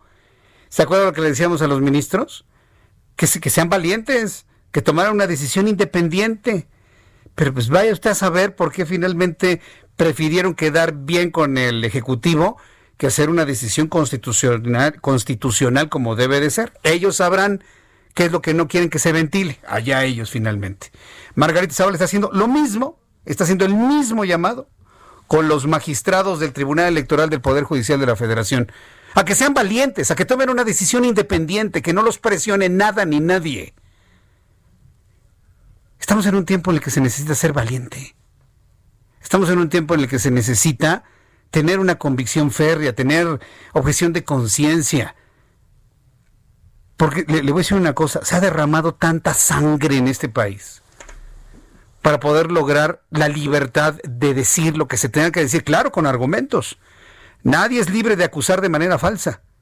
Pero sí decir las cosas con una gran argumentación. Somos libres y muchos mexicanos se han inmolado por esa libertad que hoy todavía, afortunadamente, en lugares como este, prevalecen y que nos vuelven lugares dignos, sí, para poder decir las cosas argumentadas, verdaderas. Hoy Margarita Zavala le hace un llamado a los magistrados del Tribunal Electoral del Poder Judicial de la Federación a que decidan con independencia y con valentía. No tendríamos que hacer ese llamado, porque todo tendría que estar en función de cómo lo dicta la ley, nada más. Y eso no requiere ningún tipo de valentía, simple y sencillamente observar la ley. Pero vivimos en un tiempo en donde la presión es tan fuerte, tan dura, que se requiere valor, que se requiere valentía. Entonces, la verdad es que sí me, me deja muy grato impacto lo que ha dicho Margarita Zavala y mire que no debe ser nada fácil, ¿eh?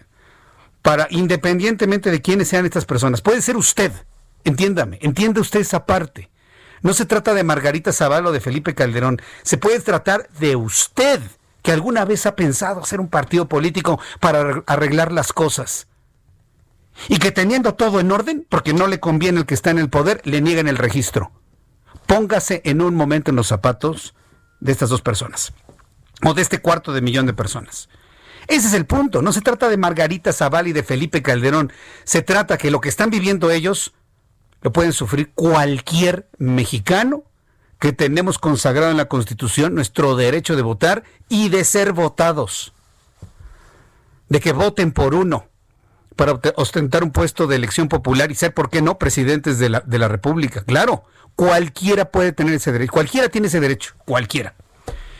Entonces, no lo vea nada más como eso, véalo como cualquier persona, inclusive usted, que le estén negando el registro de su partido político, nada más porque no le conviene a quien está ahí. ¿Y cómo no lo están? Pues ahí con el argumento falaz de que es que no sabemos de dónde llegaron estos recursos, no van a saber de dónde llegaron cuando se hace con un depósito con tarjeta. Por favor, está nombre, dirección, tele, edad, hasta el color de calzón. Los bancos lo tienen todo, tienen hasta datos eh, biológicos biométricos, gracias Orlando, hasta datos biométricos y que me salgan los Es que no se sabe de quién, quién los depositó. Por favor.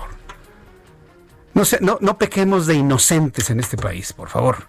Vamos a ver qué es lo que definen los, los magistrados. Yo ya sé qué es lo que van a, lo que van a determinar. Porque si hacen lo contrario, pues les cae la WIF. Esa ya, esa ya me la sé. Son las 7 con 24, las 19 con 24 minutos, hora del centro de la República Mexicana. Gracias por sus comentarios. ¿Cuánto me falta para el corte? Quiero agradecer mucho sus comentarios que me están llegando a través de YouTube en el canal Jesús Martín MX, Jesús Martín MX en YouTube, en Twitter, arroba Jesús Martín MX. Después de los anuncios le tengo más información. Hablaremos sobre la nueva encuesta de Morena, qué es lo que va a suceder, eh, qué es lo que va a pasar con Porfirio Muñoz Ledo. Él finalmente sí lo va a aceptar, parece que sí. Eh, el INE, cuál es su posición. Todo esto después de los anuncios. Le invito para que me escriba a Twitter, arroba Jesús Martín MX, en YouTube, Jesús Martín MX. Escuchas a Jesús Martín Mendoza con las noticias de la tarde por Heraldo Radio, una estación de Heraldo Media Group. Heraldo Radio.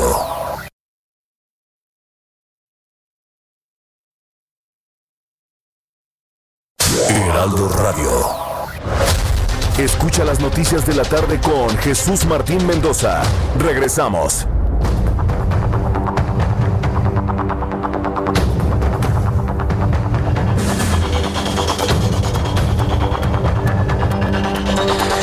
Las siete y media, las 19 horas con 30 minutos, hora del centro de la República Mexicana. Bueno, continuamos con la información en el Heraldo Radio.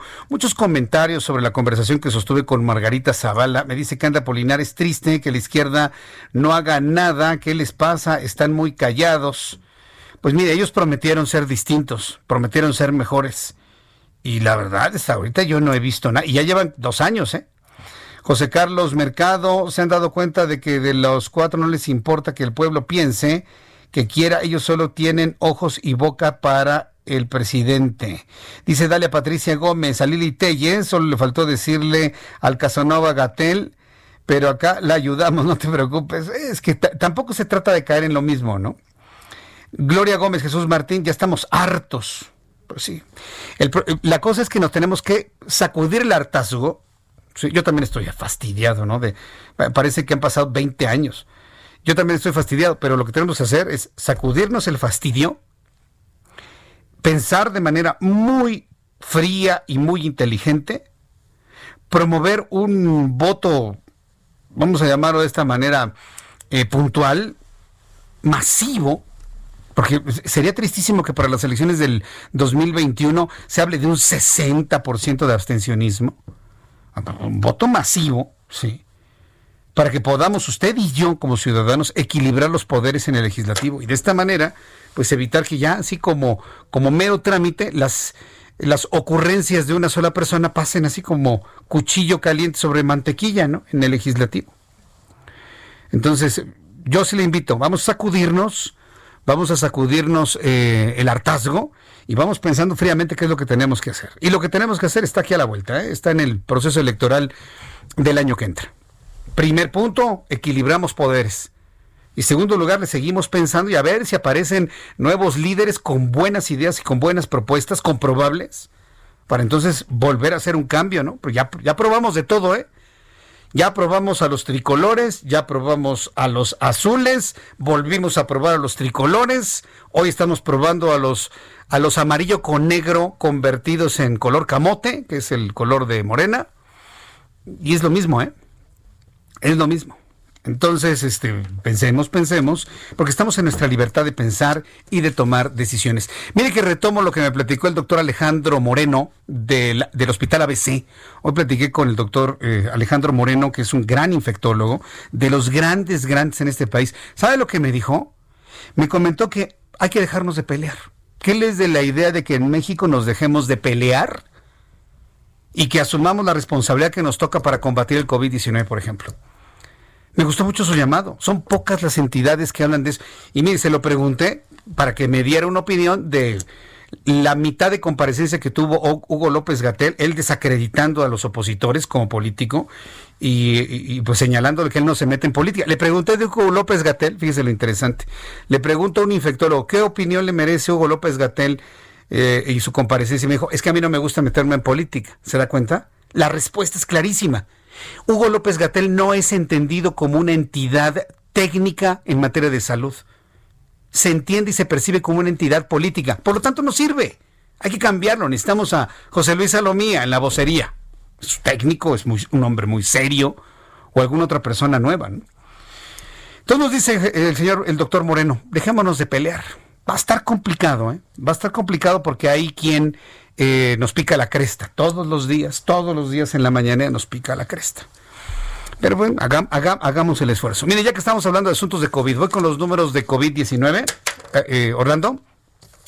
Con base en la información que da a conocer la Secretaría de Salud en este momento, eh, se están reportando una, una adición de mexicanos con COVID de 4.245. Se suman 4.245 mexicanos más a la lista de COVID-19, 825.340.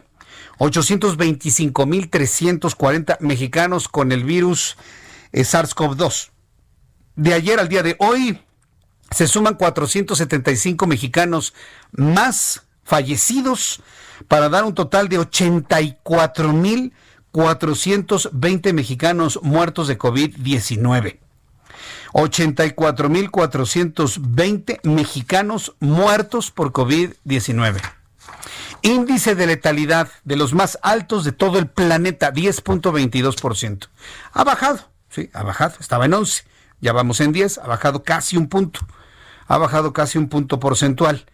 Pero si lo compara con la media internacional, que es de 2.9, no, Jesús Martín, este Estados Unidos tiene 7 millones, sí, pero con relación a sus muertos, su índice de letalidad es del 3%. ¿Y qué me dice de Brasil, Jesús Martín? Claro, el número de, contagiados con su número de muertos es apenas del 3%. Es decir, no necesitamos tener millones de contagiados de COVID, que posiblemente sí los tengamos. No necesitamos tener millones de contagiados de COVID para tener una de las incidencias de muerte más altas en todo el mundo, 10.2. Y eso lo sabe la Organización Mundial de la Salud, y eso lo sabe la Organización Panamericana de Salud, y este es un verdadero fracaso para el secretario de Salud y su subsecretario, aunque lo nieguen aunque lo nieguen. ¿Y sabe cuál es otro elemento del cual no se habla? La edad, las edades de la gente que está falleciendo, entre 30 y 50 años, edad económicamente activa. Y eso es totalmente comprobable donde usted lo quiera. Bueno, ahí están los datos de COVID. 10.22, índice de letalidad al día de hoy. El gobierno federal firmó un convenio de colaboración por 35.153 millones de pesos. ¿De dónde van a sacar ese dinero? deuda, endeudamiento de los fideicomisos, de la modalidad 40, de, de alguna afore que, que, que, se, que se descuide en el camino. ¿De dónde van a sacar 35 mil 153 millones de pesos? Bueno, pues firmaron este convenio el, el, gobierno federal para que empresas farmacéuticas doten de la dosis necesaria para vacunar a 116 millones de mexicanos contra COVID-19.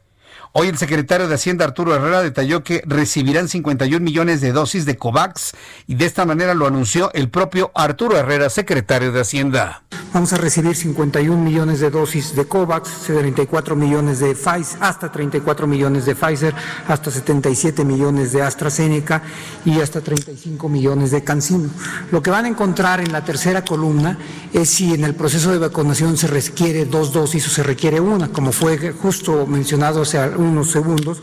Cancino requiere una sola dosis y el resto de las tres farmacéuticas requieren una doble aplicación de las dosis.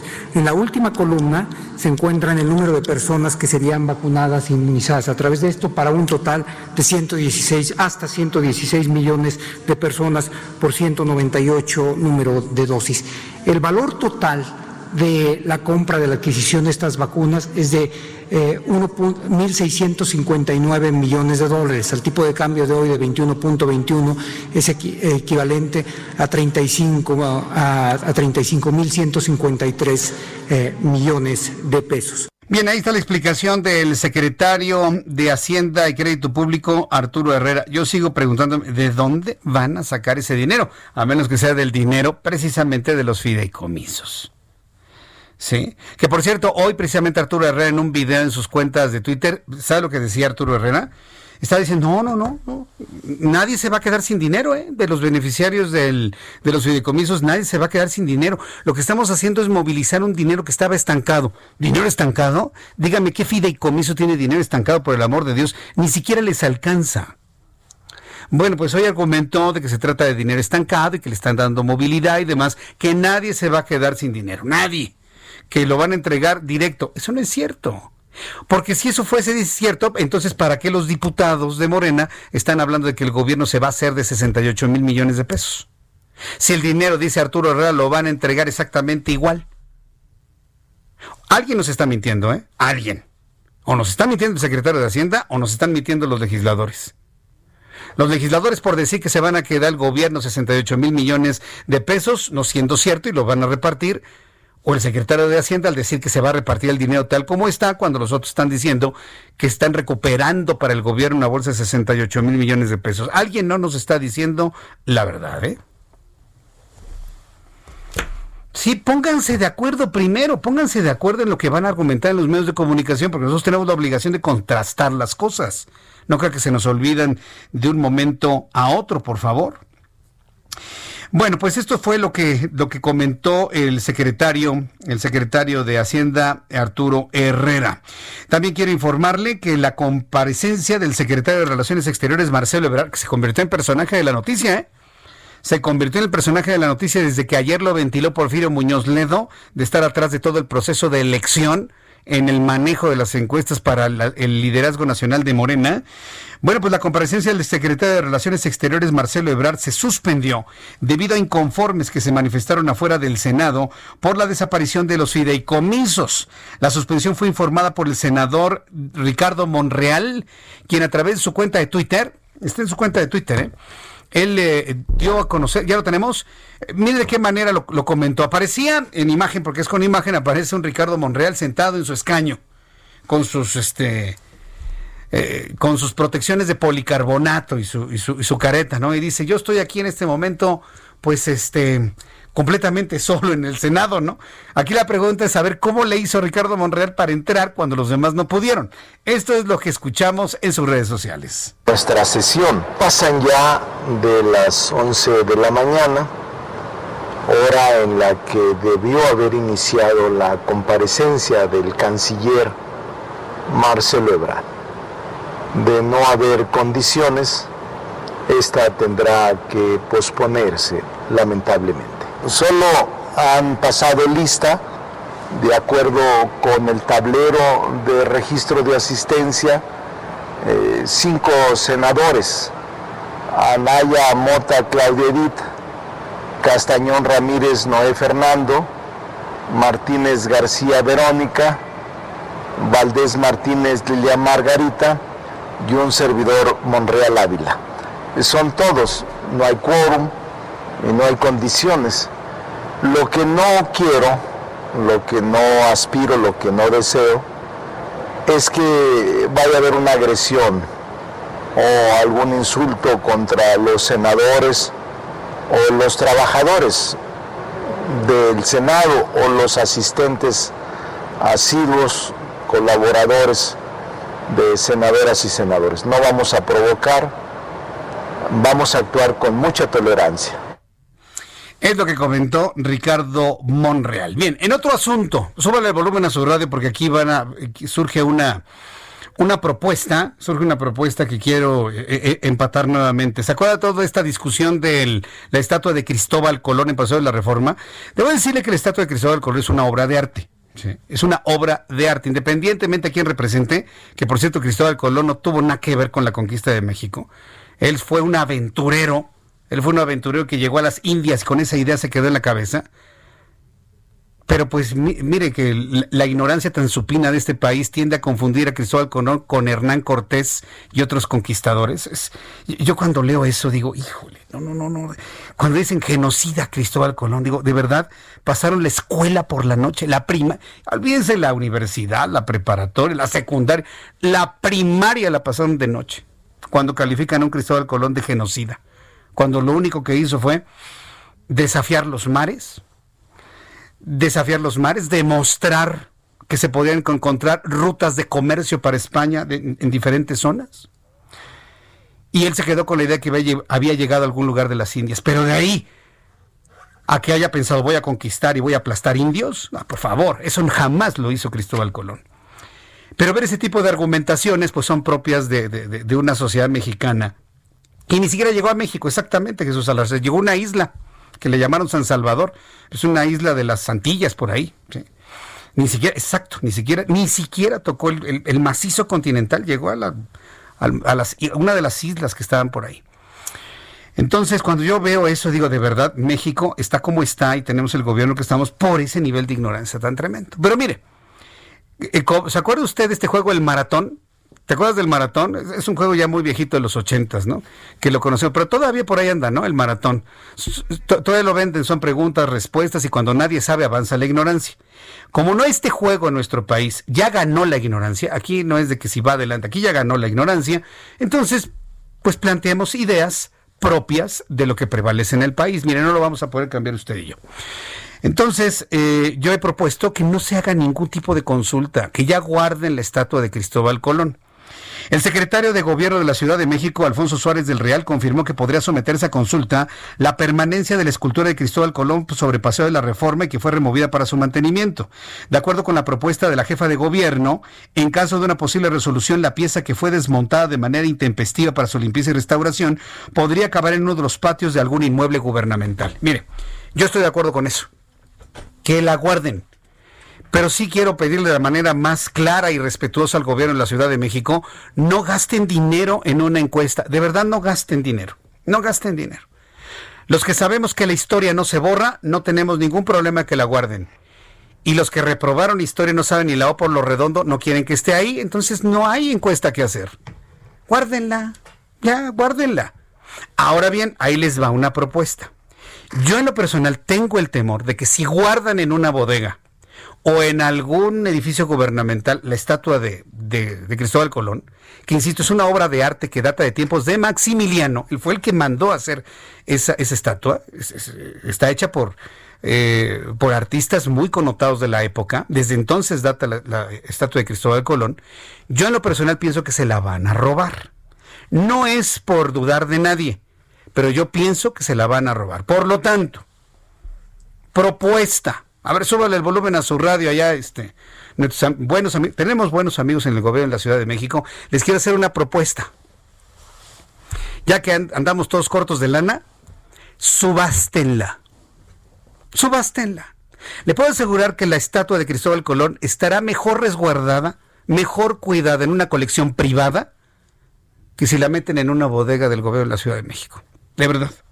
Y, no es por hacerlos menos, simple y sencillamente una pieza como esa, por lo que significa en cuanto a artístico se refiere, necesita estar bajo un buen resguardo, necesita tener un buen curador, necesita todos los cuidados necesarios porque es una obra de arte muy valiosa. Ahora, si es repudiada, si no la quieren, subástenla. Con mi amigo Luis López Morton ahí en las lomas. Luis López Morton les puede resolver todo el problema. Es una propuesta, ¿eh? es una propuesta, es una idea. Subástenla. La va a comprar un coleccionista. Procuren que sea nacional. Y ese coleccionista va a tener en resguardo esa estatua. Y ya llegará dentro de unos 200 o 300 años un presidente que quiera recuperar la estatua de Cristóbal Colón algún día. Como hoy quieren recuperar el penacho de Moctezuma. Que es diferente, ¿no? El penacho se lo robaron. O fue entregado como, como ofrenda, lo que usted quiera. Entonces, subástenla, véndanla, se van a hacer de una lana en la Ciudad de México. Y estará en una colección privada bajo un buen resguardo. Insisto, es una idea personal, una idea. A lo mejor me dicen, ¿qué ideas tienes, Jesús Martín? No inventes. A lo mejor me dicen eso. Pero si yo tengo esa idea y me parece que sería lo más adecuado para una obra de arte como la estatua de Colón, que todo el mundo la repudia, yo le puedo asegurar que hay coleccionistas de arte que saben de arte y de historia que podrían darle su justo valor, su justo cuidado, su justo honor. Subástenla. Yo, para mí, para personas como yo, a mí no me importa si la quitan. La historia ahí está. Y la conocemos. Y la conocemos bien. Son las 7 con 48, las 19 con 48 minutos hora del centro de la República Mexicana. Roberto San Germán con toda la información deportiva. Esa selección mexicana de fútbol, mira, con bultos, sin bultos, amistosos, no amistosos. Qué forma de confiar. Si van 1-0 a las dos y media de la tarde, querido Roberto. Tenían todo para aplastar a Argelia. Bueno, mi querido Jesús Martín. Bienvenido, mi querido Roberto. Ah, buenas noches, buenas noches a toda la gente que nos Todos nos hacen enojar aquí, sean políticos o hasta deportistas. Qué bárbaro. Este, mira, creo que muchas veces cuando escuchamos a Argelia, eh, de repente nos vamos pues, en el tiempo y decimos, no, estas elecciones como fue en algún momento que alguna televisora le llamaba el Mole Tour. Ajá. Te puedo decir que Argelia es el equipo campeón de África y nos demostró en lapsos de, tiempo del partido el que fue superior a la selección mexicana y lo tenemos que decir como son las cosas. La verdad es que Argelia trae jugadores como Mares, que juega en el Manchester City, tiene jugadores del Milan, ¿no? Como el que mete el gol. ¿Y jugaron con esa selección? Sí, sí, sí, claro. Ellos, ellos venían, ellos fueron a los Países Bajos a jugar con su selección A. No metieron alguna reserva. Hay que decirlo, también tiene una ventaja sobre nosotros. Sus jugadores pueden estar o participar en la liga francesa. todos los que estaban hoy... El francés, el de Argelia. Todos los que estaban hoy en el campo juegan afuera de Argelia. Ah. El nivel es alto. ¿Qué es lo que pasa con nosotros? Sí, tienes razón. Si quitas a Raúl Jiménez y al Tecatito, que qué golazo se ve el Tecatito, esa vaselina impresionante, y Raúl Jiménez ese pase, pues tú ves jugadores como Pizarro que prefieren irse al MLS a comprarse un Lamborghini, un Ferrari, ropa de marcas Gucci. Se va a comprar el nuevo iPhone 12. El, iPhone 12. pero prefieren irse a esa liga en donde les van a pagar un dineral. Sí. Pero que tu nivel está bajo. Y lo vimos hoy. Pizarro es el jugador que más bajo estaba del nivel adelante. No podía jugar ni con Jiménez, ni podía jugar con el Tecatito Corona. Estaban a mil revoluciones.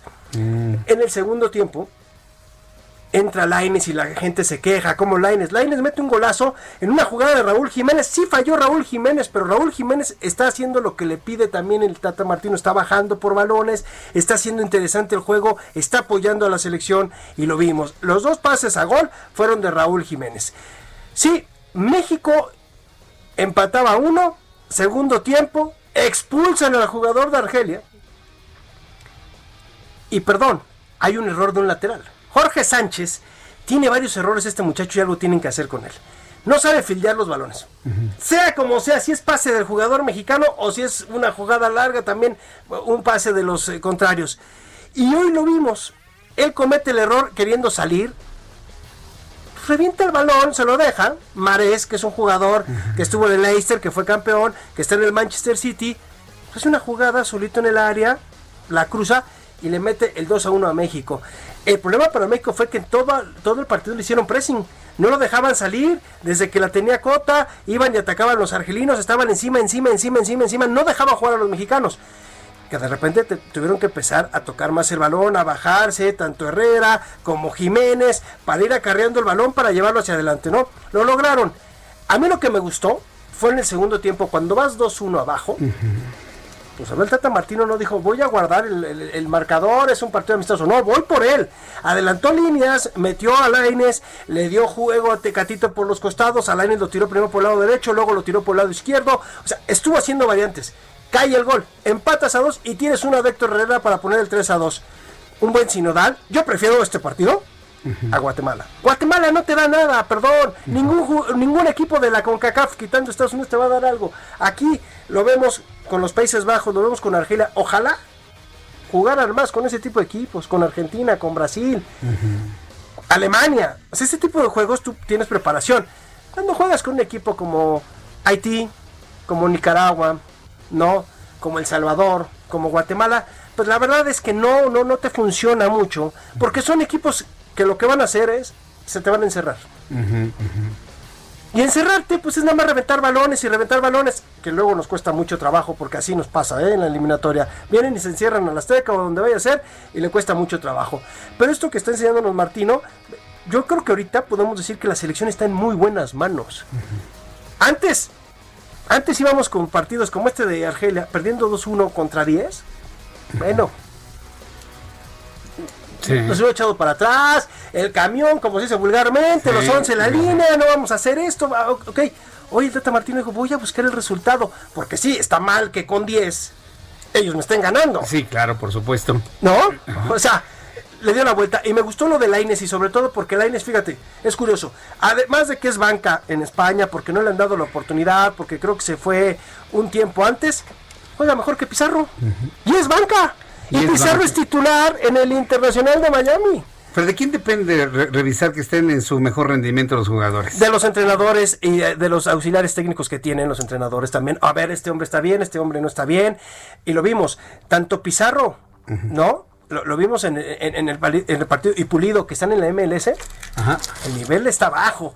Por eso los jugadores norteamericanos no están jugando en la MLS, están jugando en las selecciones extranjeras, están en Europa.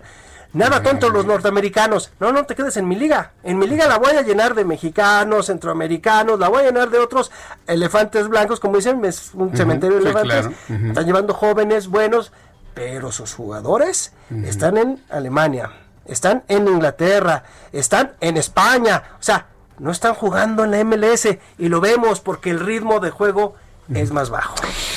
Gracias por darnos toda esta explicación. gracias a ti. Roberto. Gracias. gracias. ¿Cuál es lo siguiente para la selección? Rápidamente, en unos ah, segundos. En noviembre. Hasta noviembre. Tiene otros partidos. Muy bien, bueno, ya nos platicarás entonces. Gracias, por toda esta descripción del partido del día de hoy. gracias. Roberto San Germán con todos los deportes, bueno, con las, el partido de la selección. A nombre de este equipo de profesionales de la información me despido. Mañana a las 2 por el 10, a las 2 por el 10 y Heraldo Radio 98.5. Hasta mañana, gracias. Esto fue Las Noticias de la Tarde con Jesús Martín Mendoza. Heraldo Radio. Hi, this is Craig Robinson from Ways to Win, and support for this podcast comes from Invesco QQQ, the official ETF of the NCAA. The future isn't scary. Not realizing its potential, however, could be. Just like on the recruiting trail, I've seen potential come in many forms as a coach. Learn more at Invesco.com slash QQQ. Let's rethink possibility. Investco Distributors, Inc.